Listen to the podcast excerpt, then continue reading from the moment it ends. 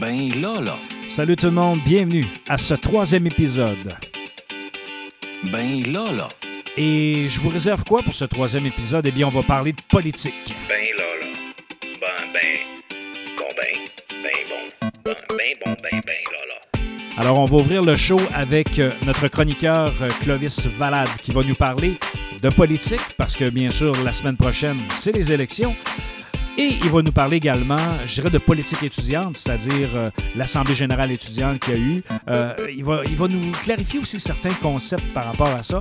Euh, c'est une chronique à ne pas manquer.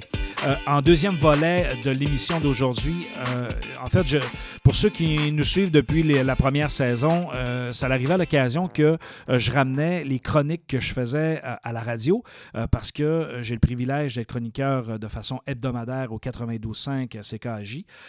Et le sujet de ma chronique de cette semaine touchait notamment le système de santé. En fait, j'ai porté une critique sur l'aspect administratif avec les lunettes d'un gestionnaire, avec euh, justement certains commentaires sur bon, la complexité de gérer ça.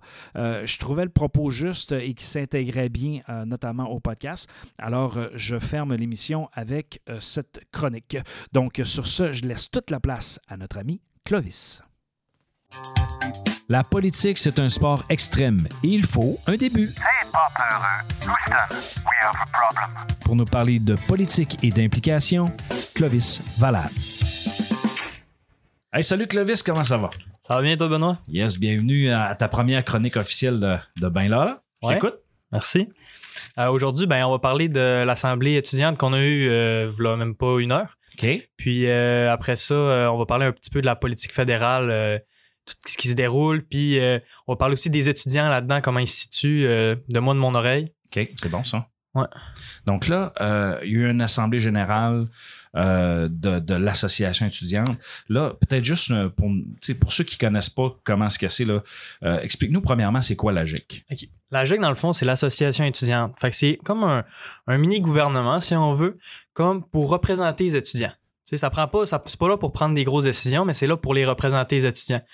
Tu sais, on, on les représente. euh, souvent, il y a beaucoup d'étudiants qui viennent nous voir puis qui ont des demandes spéciales, soit par rapport euh, à leurs cours, à leurs professeurs, ou euh, des enjeux plus gros des fois, parce qu'on peut faire de la représentation aussi euh, auprès du gouvernement du Québec. Tu sais, pendant les élections fédérales, nous autres, on a euh, une liste de, de, de- de demandes qu'on fait que les étudiants nous ont rapportées. Fait que c'est tout ça que nous, on gère puis qu'on représente les étudiants de ce côté-là. Puis quand vous représentez, par exemple, la voix étudiante auprès de l'administration du Cégep, euh, co- comment, comment vous fonctionnez? Mais nous, on assiste au CA, à la commission des études, on assiste à beaucoup de réunions dans le cégep. Fait que ça permet, puis aussi, je tiens à dire, le cégep de Chicoutimi est très réceptif euh, aux étudiants puis euh, aux demandes de la GEC, puis ce qui n'est pas tout le temps le cas quand on parle avec les autres associations étudiantes dans les autres cégeps. Puis, euh, ben, ça permet de faire valoir les points des étudiants, de les faire entendre. Parce que parce que c'est souvent quand ces réunions-là sont juste entre professeurs, des fois, ils ont pas. Oui, ils ont l'écho de leur classe, mais pas le pouls de en général les étudiants, qu'est-ce qu'ils ressentent. Donc, bon. nous autres, on est plus près de ça. Donc là, vous aviez aujourd'hui une assemblée générale. Puis qu'est-ce que vous faites normalement dans ce genre de réunion-là? Donc là, euh, à l'Assemblée générale qu'il y en avait aujourd'hui, ce midi, on a parlé, on a eu des élections pour compléter notre exécutif. On avait quatre euh, membres manquants, donc la moitié de notre exécutif qui manquait. Donc là, on a comblé toutes le- toutes les postes, puis euh, c'est du monde super dynamique. J'ai vraiment envie de travailler avec eux autres. Euh, aussi, on a abordé un sujet assez important. C'est on aimerait ça faire un référendum cette année pour la, STS, pour que les étudiants aient des billets de la STS gratuits des passes. Puis ça, ça, impliquerait aussi les vélos électriques qui sont en station libre. Puis euh, aussi plein de choses qu'on va signer un contrat avec eux autres si euh, le référendum passe euh, est favorable. Donc là, vous voulez poser une question en disant est-ce qu'on se le paye ou est-ce que c'est gratuit? C'est tout ça le, C'est ça. Non, mais dans le fond, c'est c'est est-ce que euh, j'ai pas la question exacte du référendum, mais ce qu'on veut savoir, c'est est-ce que la population étudiante va accepter de payer un peu plus dans, sa, dans sa cotisation étudiante, donc par session, qui est environ 40 pour en échange avoir une carte accès libre de la STS, donc qui peut faire tous les services que la STS lui offre à, peu près. Puis, euh, tu sais, c'est environ 40 par session. qu'on chargerait aux étudiants. Tandis qu'en contrepartie, là, si quelqu'un qui a besoin de prendre l'autobus chaque jour, une passe pour un mois, c'est environ 53 Donc, au final, ça serait vraiment favorable pour les étudiants. Donc, nous autres, c'est ça qu'on va leur offrir. Puis, euh, on va voir qu'est-ce que la population étudiante euh, veut. Ah, c'est bon, ça. Ça veut dire qu'à venir des débats, euh, des. C'est ça. Donc là, est-ce que dans le podcast, on, on va se planifier une petite séance de pour et de contre? Il me semble que ça pourrait être le fun dans ça, le courant de ça pourrait vraiment être intéressant, en effet. Ouais, on va Ouais. pas avoir une semaine référendaire. C'est qu'il va y avoir des gens qui vont représenter le camp du non et le camp du oui. Puis on, on va tout regarder ça rendu là. Ouais. C'est bon. Donc, euh, aujourd'hui, essentiellement, vous avez complété votre exécutif. Donc, ceux qui ne savent pas c'est quoi un exécutif, c'est, c'est ceux qui, qui, qui vous représentent finalement comme étudiant. Exactement. Euh, toi, tu es, VP. au Moi, je suis vice-président. Donc Ouais. là, un jour, la présidence, ça t'intéresse pas? Sans faire Ah, ben là, c'est ma dernière année au cégep, donc Ouais. euh, j'ai manqué ma chance, mais tu sais, moi, c'est Jean-Simon Desrochers en ce moment le président, puis j'ai travaillé avec lui toute l'année passée, puis je lui fais très confiance. Oui, puis il fait une belle job. là. C'est ça, fais pas ça. ça pour euh, stimuler un push. non, Ah, c'est pas pas, c'est pas, euh, mon but. Ouais, je suis très à l'aise à ma place, puis euh, lui aussi, puis on fait une super équipe.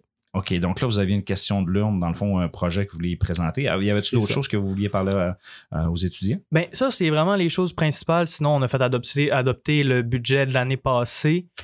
Puis, euh, on a présenté aussi euh, l'ASEC, qui est l'assurance euh, étudiante, ben, l'assurance, le régime étudiant, le régime de santé et dentaire. Puis, euh, il y a aussi la Fédération étudiante collégiale qui est venue euh, se présenter. Ah, c'est bon Ouais. ça.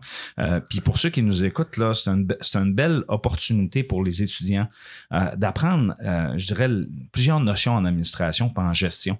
Puis ça, des fois, les gens, ils se disent, ah, OK, on, je vais m'impliquer dans la GEC, là, je suis un peu plus revendicateur, ainsi de suite. Mais, mais hormis ça, là, c'est, c'est toute la compréhension et l'application concrète de comment est-ce qu'on prend une décision, comment est-ce qu'on peut influencer, par exemple, un, un, un, cégep de par la direction en exposant des idées, en amenant des solutions, euh, en, compre- puis en comprenant tout ça, ça nous, ça, nous- ça nous permet, dans le fond, d'apprendre euh, certains concepts, par exemple, qu'on enseigne en management dans, dans notre programme, et ainsi de suite. Donc, euh, je te, je- c'est bon. C'est pour ça que je te questionne là-dessus, parce que je prends pas pour acquis que les gens qui nous écoutent comprennent qu'est-ce que c'est, par Mm. exemple, l'implication étudiante. Mais ça, c'est un bénéfice là, pour un étudiant, je pense, qui est très concret, puis qui va servir pour la suite. Mais tu as raison, c'est bien d'en parler parce que souvent, c'est flou. Souvent, euh, d'un cégep à l'autre, les associations étudiantes euh, ont pas toutes la même influence dans le cégep, donc les étudiants prennent peut-être moins attention. Moi, je pense que dans le cégep, de Chicoutimi, on a quand même une bonne influence auprès de la direction.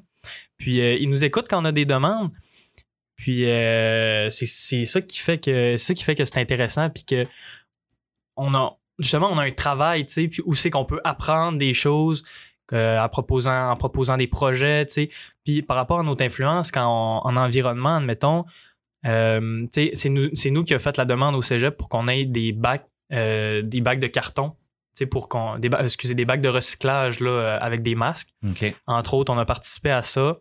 Fait c'est ça, on, on leur fait des propositions, puis on arrive avec des arguments. Tout ça, puis ça demande de la préparation. Donc, c'est tout ça que, que, que nous, on fait à la GEC. C'est bon, ça. Donc là, est-ce que ça fait le tour des, des sujets que vous avez discutés aujourd'hui dans votre réunion de la GEC? Pas mal, oui. Parfait. Ben maintenant, on va parler euh, de, comme là, on a parlé de notre gouvernement de proximité pour nos étudiants, c'est-à-dire la- le mouvement étudiant. Euh, et j'ai hâte de t'entendre sur la politique fédérale. Ça l'a brassé énormément dans la dernière semaine. T'as bien raison, ouais. Donc, euh, juste euh, avant que tu commences avec tes points, comment tu as trouvé le débat en anglais la semaine dernière? Est-ce que tu l'as écouté? Ah ben, je l'ai pas écouté. C'est sûr que j'ai entendu des. Moi, j'ai écouté le débat en français, mais c'est sûr que j'ai entendu euh, tout ce qui s'est passé là, euh, Mhm. à propos de l'identité québécoise, tout ça. C'est c'est- bien malheureux, là, je pense, mais, mais ouais, c'est ça. Toi, ta perception sur le, le- le Canada anglais, c'est quoi comme jeune? Moi, ben, ma perception, ben, moi, personnellement, je me reconnais pas tellement dans, le, dans le Canada. Mhm. Euh, moi, je pense que, justement, puis de plus en plus, tu sais, je pense que, ben, je, sais pas si c'est parce que, là, je deviens, je m'intéresse plus à ce sujet-là, tout ça, mais je remarque que, que de plus en plus, le Canada est, est différent, euh, du Québec. Puis, euh, puis je pense que, justement, tu sais, avoir plus d'autonomie, je pense que ça nous aiderait à, à garder notre identité, puis euh, à, à faire valoir la démocratie québécoise aussi. Parce que ce qu'on a vu pendant le débat en anglais, c'est qu'ils remettaient en question nos lois. Mais tu sais, la protection du français, c'est pas mal unanime au Québec. Fait que je pense que je pense que ce que ça mérite plus de- le Québec mérite plus d'autonomie pour gérer toutes, toutes ces affaires-là identitaires, culturelles. Mais c'est, linguistiques. mais c'est vrai que ça l'a mis, euh, euh, ça l'a mis une, euh, en fait de l'huile sur un feu qui était pratiquement éteint, mais que depuis un bout de temps, on sent que c'est le fun d'être québécois. On a cette fameuse fierté-là qui Mm. qui est valorisée parce que euh, je sais pas comment tu trouves ça, mais il y a beaucoup de questions qui euh, touchent la majorité aussi actuellement, euh, qui, qui avancent. Et souvent, ce qui arrive, c'est que euh, beaucoup, en fait, le gouvernement, il s'occupait beaucoup de, de, de principalement des minorités. Et, et- et je trouve ça important qu'on s'occupe des minorités, mais euh, ça faisait longtemps, des années, qu'on avait laissé, la, je dirais, la majorité, les Québécois en soi, euh, qui, euh, en fait, ce, ce sont tous des Québécois, là, mais tu sais, ce que je veux dire, c'est que cette, euh, ceux qui faisaient consensus à 60, Mhm. 70, 80 on les avait comme laissés de côté. Euh, et là, cette valorisation-là d'être québécois, puis de dire, ben, on est, on est fiers de nos idées, on est fiers de qui on est, euh, euh, on est fiers de notre langue, célébrons-la, puis affirmons-nous, puis essayons de, de, de, de mieux nous, nous, nous gouverner, bien sûr dans le respect de nos, de nos pouvoirs, ben, ça, ça, ça, ça, ça a comme pris une effervescence encore ouais. plus important. T'as bien raison, puis euh, c'est ça parce que depuis euh, le référendum de 1995, on voit que ça a été les gouvernements libéraux qui se sont libéraux euh, au Québec qui se sont succédés, puis puis on a vu que eux étaient beaucoup plus fédéralistes puis ça leur intéressait pas trop les projets linguistiques puis vraiment de, la fierté d'être québécois tout ça. Puis là ce qu'on a vu justement ça fait 20 ans que c'est comme ça puis avec la rentrée à, à la CAQ au pouvoir ben on a vu déjà un changement puis je pense que les Québécois euh, mais comme tu dis exactement là, ils ont repris goût à, à leur fierté d'être ce qu'ils sont puis ça c'est c'est super là. moi moi personnellement euh, je m'identifie beaucoup au Québec puis c'est euh, c'est ça C'est bon. Mais, mais souvent, moi, je suis d'avis aussi que on peut être fier d'être québécois, mais on peut être fier aussi d'être canadien. Parce que, hormis cette situation-là avec la langue, l'anglais-français, euh, je pense que c'est un beau pays, le Canada. Euh, puis je mets pas tous les Anglais, moi, dans, dans le même panier. Tu sais, le fameux Québec bashing, là, Ouais. euh, j'ai l'impression que c'est un- c'est une partie de l'élite qui, qui attaque le, le- le- en fait, qui attaque le français, qui attaque euh, qui on est.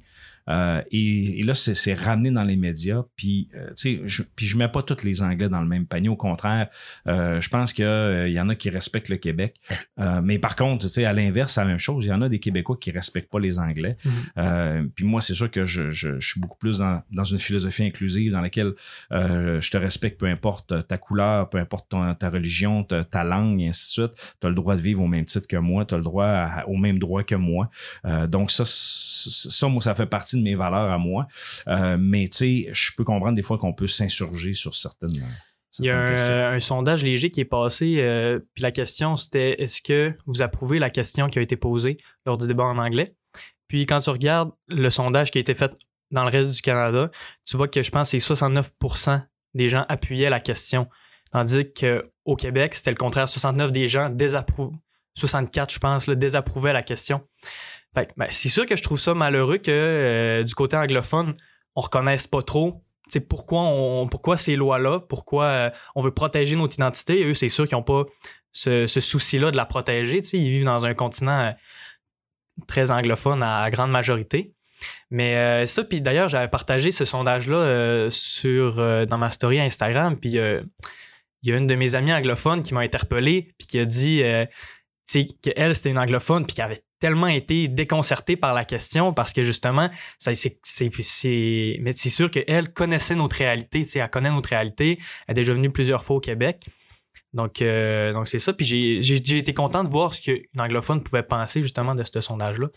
Puis euh, ça a été assez positif. Puis euh, tant qu'à moi, moi je suis fier, je suis fier québécois, fier de mes ancêtres canadiens surtout. Tu parles-tu anglais? Euh, j'ai déjà travaillé dans un camp anglophone où c'est que j'apprenais aux jeunes à parler en anglais. Ouais. OK. Donc, euh, c'est bon. Faut, faut l'anglais veut, veut pas, on dira. Tu sais, faut être fier de notre langue, Ouais. mais tu sais, euh, l'anglais est présent. Tu sais, il y a des pays là, comme en Belgique qui, qui a trois langues officielles. Mm. Donc, euh, tu sais, puis au, au- au Canada, il pourrait facilement y avoir ça, trois langues officielles, notamment avec euh, euh, la- les, les autochtones. C'est sûr que là, Il en avait parlé ils même ont- pendant ils ont- le débat. exactement, ils ont plusieurs di- dialectes, là. Ouais. mais euh, je pense que cette reconnaissance-là pourrait être intéressante. Bref, Clovis, quels sont tes sujets pour aujourd'hui? Ben moi, aujourd'hui, je voulais parler euh, des étudiants, puis de, ben, en fait, de la population qui est 18-24 ans environ, qui est assez jeune, puis euh, qui, des fois, va voter pour la première fois, ou, euh, ou que ça fait pas longtemps qu'ils votent. Puis tu sais, ce qu'on, voit vraiment dans cette strate de la population-là, là, c'est que ben, souvent, il y a un désintérêt à la politique. Puis, euh, tu sais, je me suis posé la question, ben, pourquoi ce désintérêt-là? Puis, ce, que, ce qu'on remarque, c'est que ben, souvent, les politiciens vont pas vraiment représenter cette population-là, tant dans leur image que dans leurs idées. Quand on regarde euh, leur image, c'est toutes des personnes dans la quarantaine. Fait que dans- en ce moment, dans les élections C'est que fédérales. t'as contre les gens dans la Ah. quarantaine. T'as-tu quelque chose? Non, j'ai rien, j'ai rien de personnel contre eux autres. Mais c'est sûr, je comprends que les jeunes de moins se reconnaître dans, dans ces chefs-là, qui vont parler. Sur, euh, il y a Jack Meeting qui est une, euh, qui commence, qui a une jeune famille, tout ça. Mais, euh, mais sinon, c'est, ça, c'est tout le temps. Puis si on regarde dans la politique provinciale, mettons, mais là, il y a maintenant Gabriel Nadeau-Dubois qui est un jeune chef. Puis, euh, puis ben, il y a Paul Saint-Pierre Plamondon aussi du Parti québécois, là, je pense qu'il est quand même Mhm. relativement plus jeune que, que les autres. Mais ouais, c'est ça. Fait que euh, je pense qu'il y a certains chefs, là, peut-être que ça commence à, à changer, puis les jeunes, ça, ça, ça va les attirer, je pense, de, de se reconnaître dans des personnages. Tu sais, juste, euh, là, je prends Québec solidaire euh, comme exemple, mais tu sais, la plupart de leurs députés, là, sont quand même euh, 20, début trentaine, tu sais, c'est toutes des personnes assez, assez jeunes. Fait que je pense que ça casse les codes, puis les jeunes aiment ça. Puis euh, aussi dans... euh, Mais tu sais ouais. que Québec solidaire, c'est pas le seul parti à avoir des jeunes quand même. Non, Tu sais, à la CAQ, à la CAQ à la, aussi, il y a à la des jeunes. CAQ, il y a quand même des jeunes, comme par exemple Ouais. Joël Boutin, qui a, Mhm. qui a gagné dans Jean Talon euh, dans, dans la dernière partielle, là, je pense maximum un an et demi, deux ans. Euh, elle, euh, elle elle a gagné, puis elle est dans la vingtaine avec une jeune famille. Euh, c'est- important, tu sais, là, on, on parle de parti, mais je pense qu'il y a des jeunes dans toutes les parties. Ouais. Et, et- et c'est important qu'il y en a qui s'intéressent à ça. Exactement, Parce que, ce que tu- le point que tu soulèves, là, de, de rejoindre les 18-24 ans, là, je pense que c'est un enjeu important parce que c'est pas juste de les rejoindre, c'est de les, intéresser, de les intéresser à la Mhm. politique. Parce que, veux, veux pas, la politique, là, sais, tantôt, tu en as parlé là, dans ton introduction. ça- ils vont être les, possiblement la première fois ceux qui, qui vont voter, et ainsi de suite.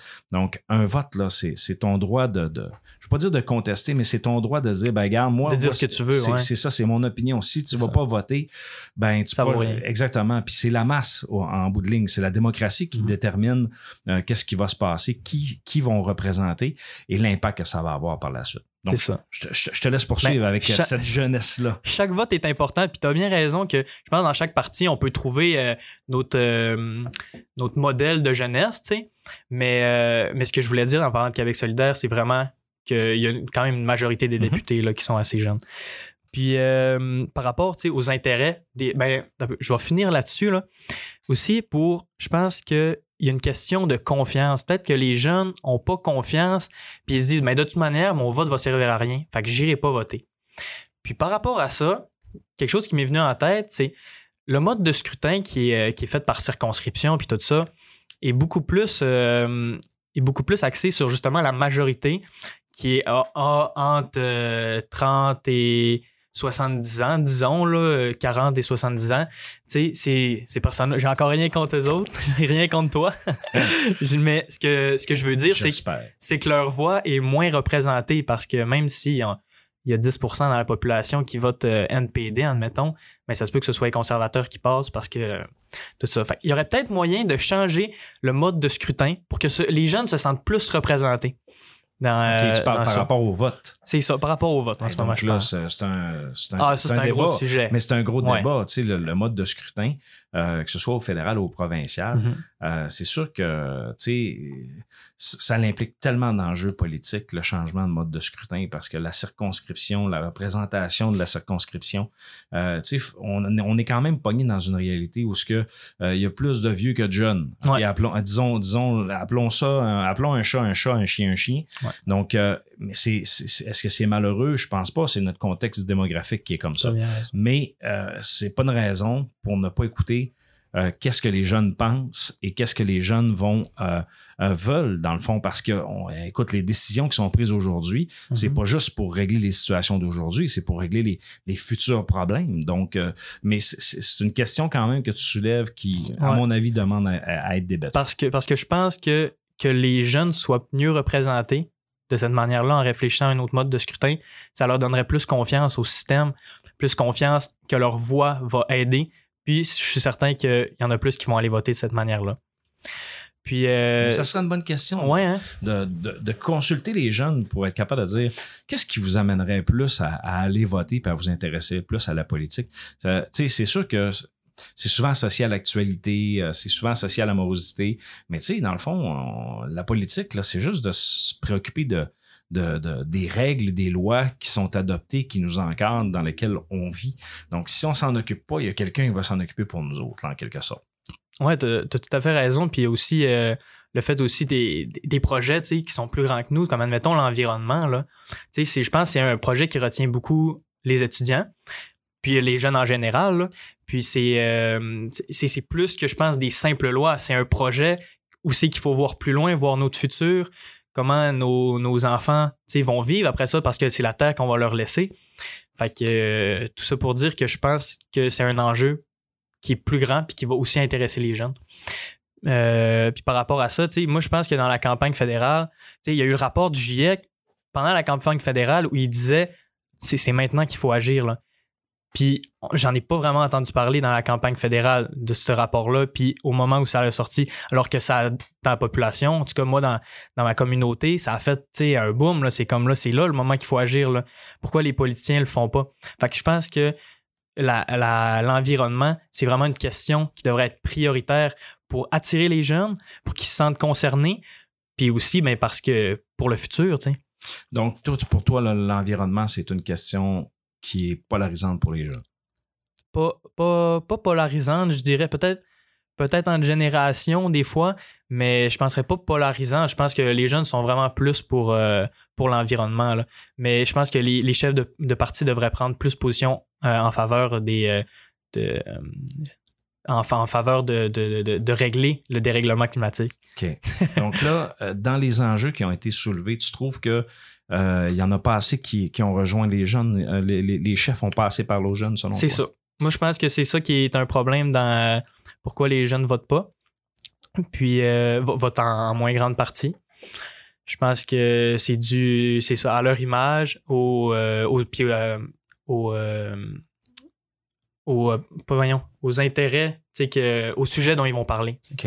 Donc là, lundi prochain, c'est euh, les élections. Ouais. Tu vas aller voter, Ben, moi, c'est certain. c'est sûr. Est-ce que est-ce qu'on se donne le go pour dire on va influencer les gens alentour de nous d'aller voter, pas, pas pour un parti. Moi, moi c'est pas ça que je fais.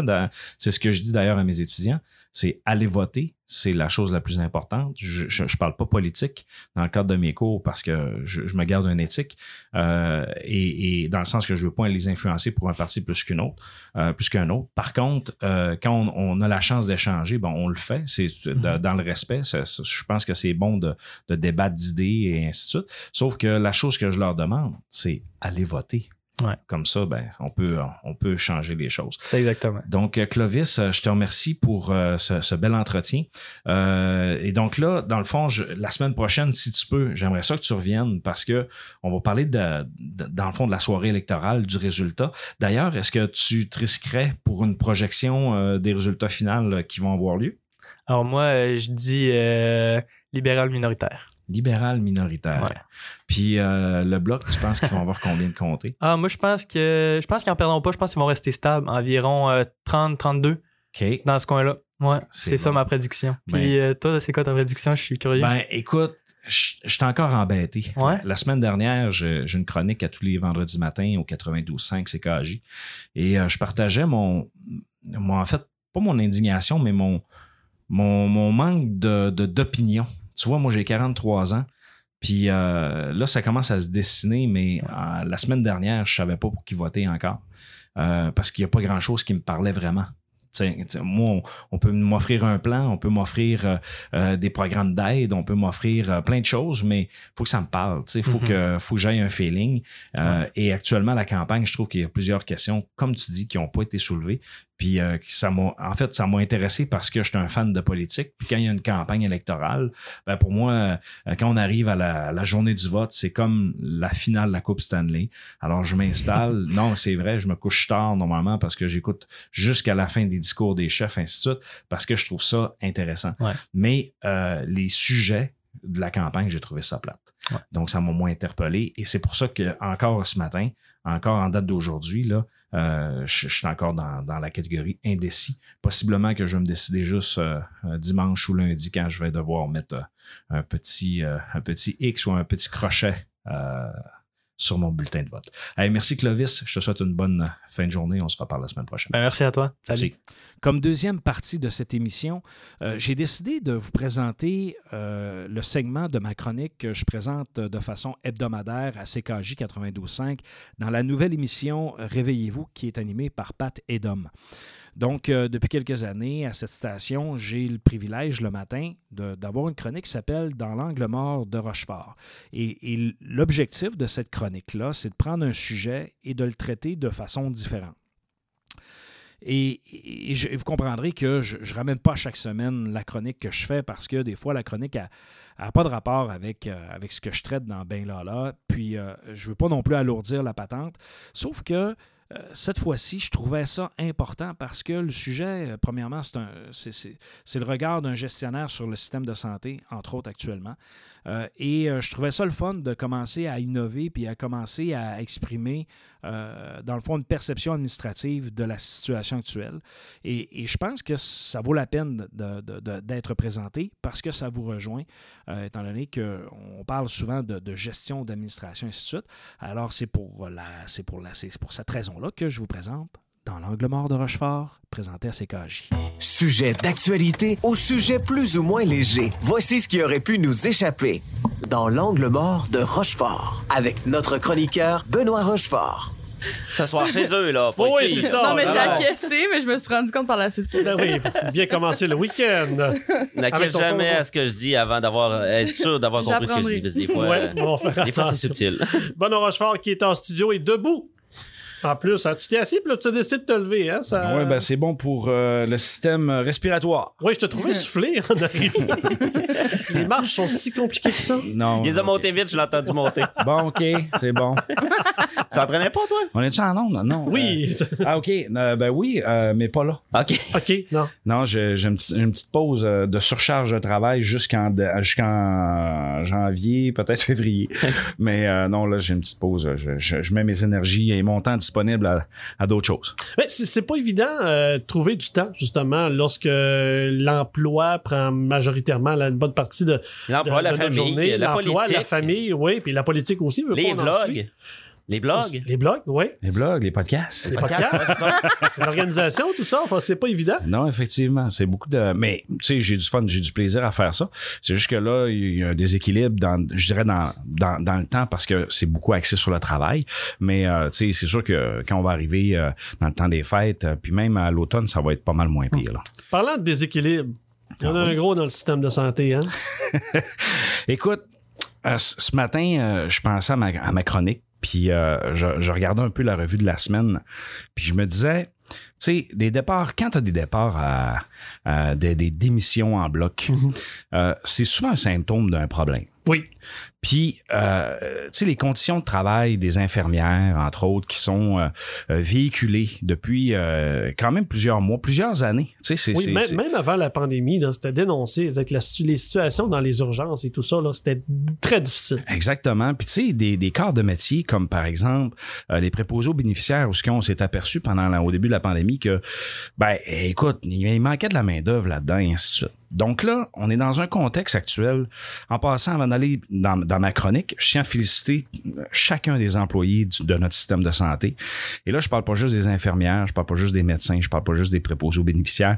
Je pense aux gens d'entretien, euh, je pense aux gens à la sécurité, euh, je pense aux gens à la cafétéria, Oui. je pense aux gens à la buanderie, à tous les corps de métier qui euh, interviennent dans nos hôpitaux. Parce que ce matin, je, je- je- tu sais, peut-être je vais heurter quelques personnes euh, dans, dans, sais, dans, ces, dans ces organisations-là, mais c'est pas pour les heurter. C'est vraiment un regard extérieur de, de par ma fenêtre, je dirais, de, de personnes formées en administration, en gestion. euh, que dans le fond, je vais vous fournir un peu ma lecture de ça. Puis c'est, c'est, c'est pas teinté de politique. Là. L'objectif, c'est pas de dire tel politicien ou tel parti. Ou, non, on politise pas le débat. On, on le prend sous l'angle sous l'angle mort de l'administration, tout simplement. Donc là, tu dis, OK, il y a un symptôme, il y a des départs. Pourquoi il y a des départs? Ben là, les gens nous disent, OK, dans notre organisation du travail, euh, dans nos conditions de travail, dans nos, euh, euh, tu sais, de, de, euh, le salaire, tu sais, le salaire, c'est une chose, il a été corrigé dans la dernière convention, tout ça. Euh, et là, tu te dis, OK, euh, de quelle façon qu'on on peut corriger le système? Tu sais, dans le fond, quand il y a quelque chose dans ton organisation du travail qui fait pas, tu sais, honnêtement, là, comme humain, moi, je me dis, une fois que j'ai fait ma journée, si tu me demandes d'être obligé de rester pour faire le double de- des heures que je viens de faire, ben, je sais pas. C'est- Me, semble que c'est pas ça la vie. Ben, c'est, c'est, le pire, c'est qu'on le comprend tous, mais ça continue comme ça. C'est ça, je comprends pas. On en parlait justement hier, on se disait, imaginez-vous, là, si on sépare la journée de 24 heures en trois fois 8 heures, là, t'as 8 heures pour dormir, t'as 8 heures pour travailler, puis 8 heures pour faire le reste. Là, tu travailles 16 heures. ça, puis Il ça, reste plus rien. ça, c'est ça. puis ça a pas de bon sens. Ça n'a aucun sens. Mais là, on revient sur notre angle, par exemple, d'organisation. Oui. OK, tu dis, ben moi, là, je, mettons, je suis gestionnaire dans un, dans, dans, dans un hôpital. Moi, je vais les appeler les hôpitaux. Je vais les appeler à l'ancienne parce que je trouvais ça le fun. Ben, c'est revenu comme ça. De toute façon, tu as le droit de dire les deux maintenant. Ah, Oui. ben merci, Pat, de me, de me ramener. Alors, je vais prendre hôpital. Je travaille dans un hôpital comme gestionnaire. Euh, et là, je me dis, j'aimerais ça arrêter ça.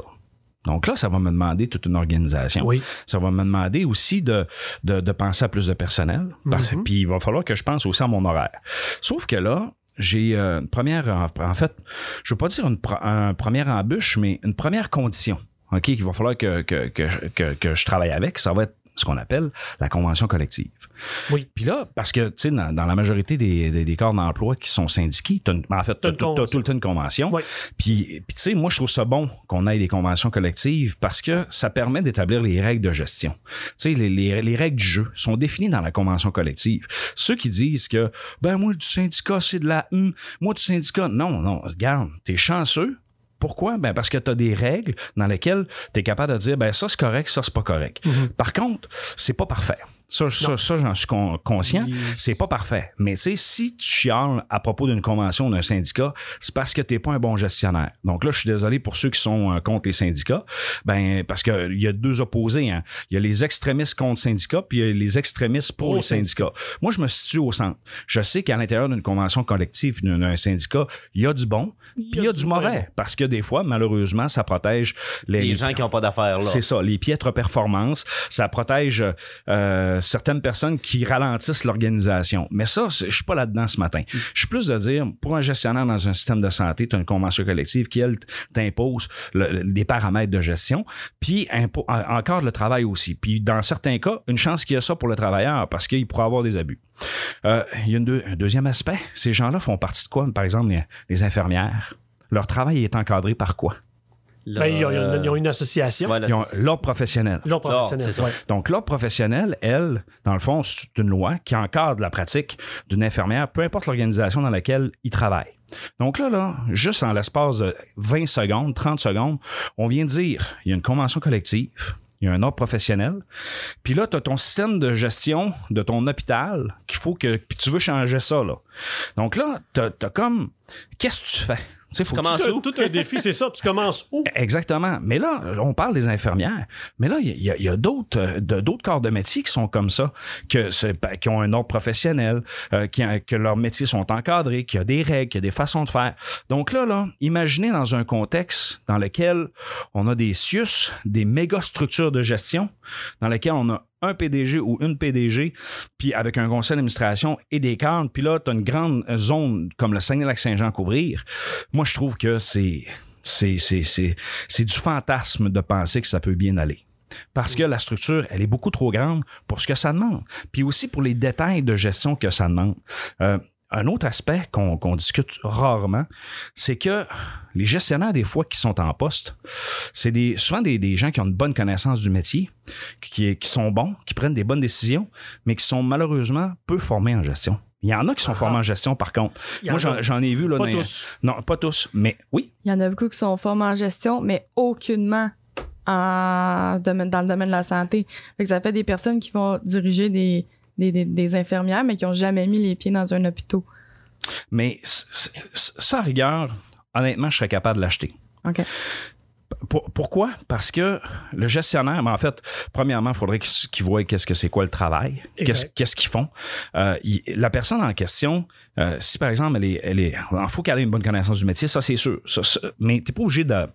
Moi, je suis de l'école de pensée de dire que t'es pas obligé de faire le métier pour être excellent gestionnaire de ça. Si tu as des bonnes bases de Comme un gestion, joueur de hockey, un coach de Un hockey. coach, ça. Exactement. Un peu comme le coach de hockey qui a répliqué euh, à Julie Schneider Ben cette oui. semaine. Dominique Duchamp, le coach canadien, c'était la plus belle réplique. Il dit, écoute, Exactement. euh, T'as animé Star Academy, tu sais pas chanter. Exactement.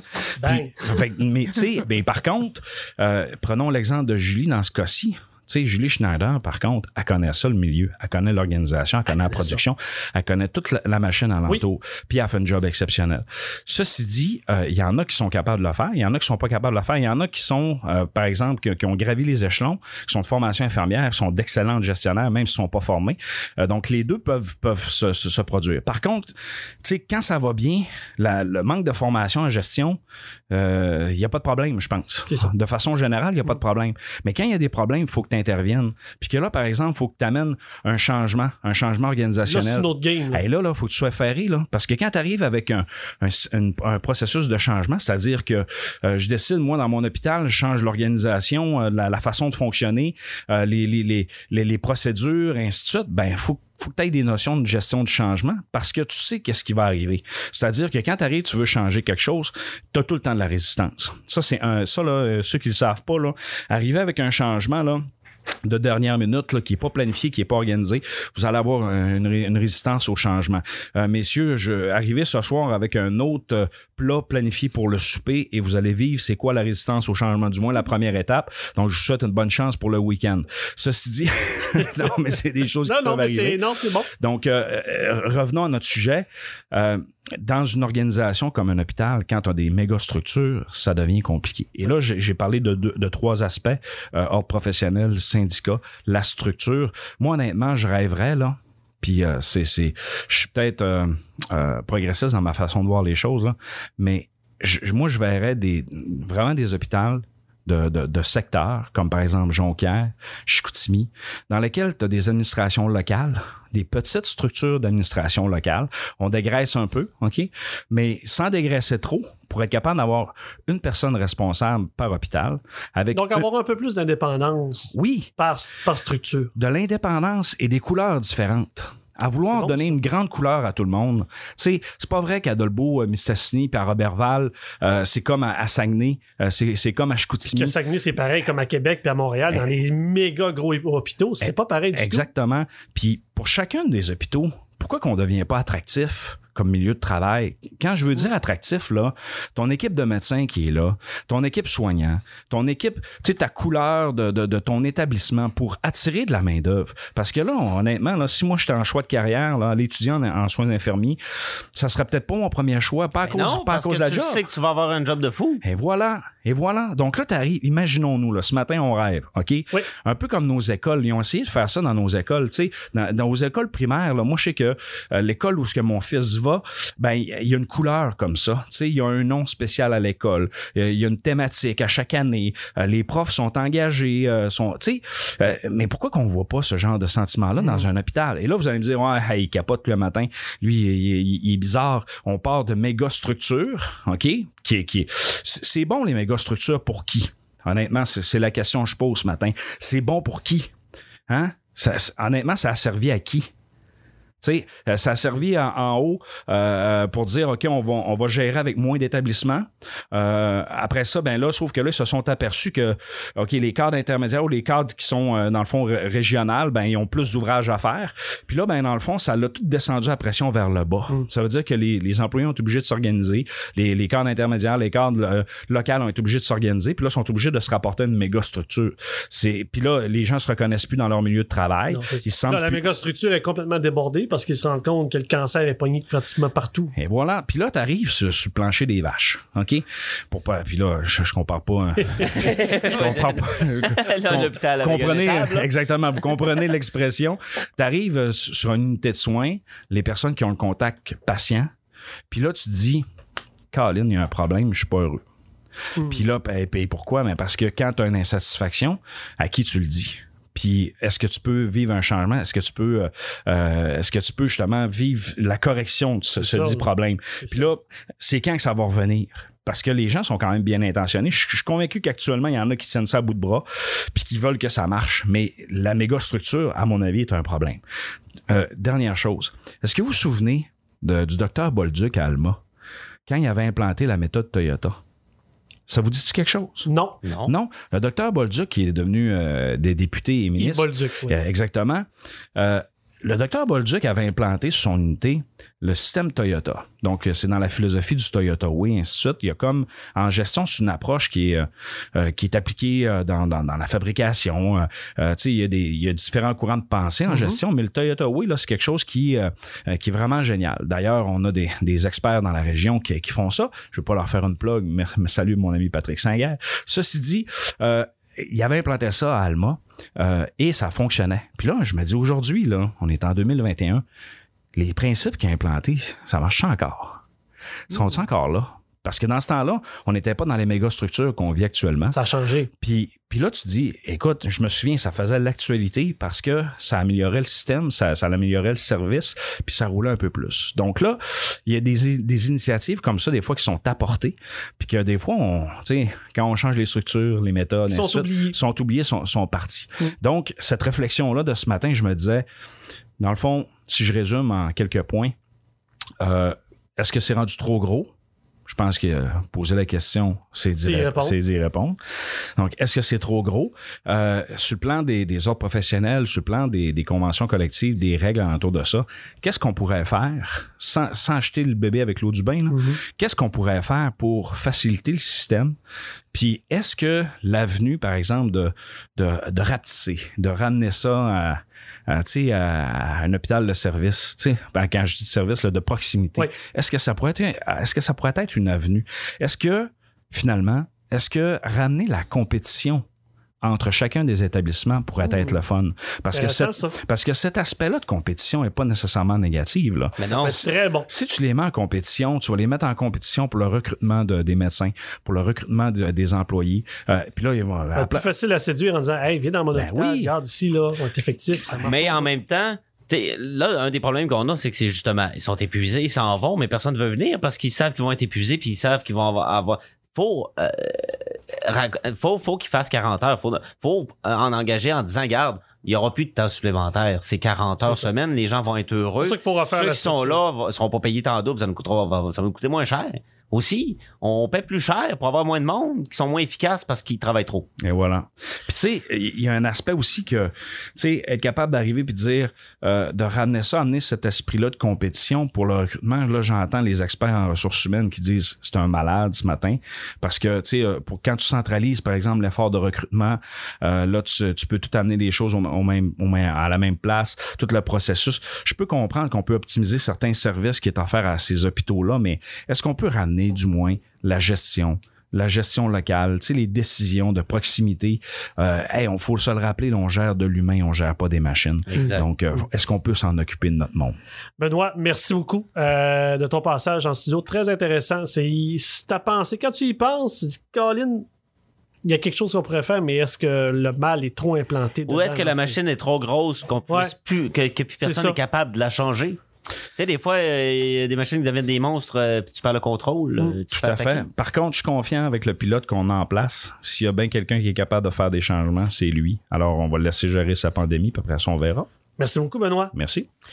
Alors, c'est ce qui complète notre troisième épisode de, de cette saison 3. Euh, merci d'être là. Si vous n'avez pas aimé notre page Facebook, allez sur euh, les réseaux sociaux, benlala.ca. D'ailleurs, je vous rappelle qu'on est disponible sur toutes les plateformes, que ce soit euh, de Google, de, Spotify, de TuneIn, de Apple. Bref, vous n'avez qu'à taper benlala et vous nous trouverez. Sur ce, je vous souhaite un bon week-end et on se revoit la semaine prochaine. Il me reste qu'à vous dire ciao, ciao!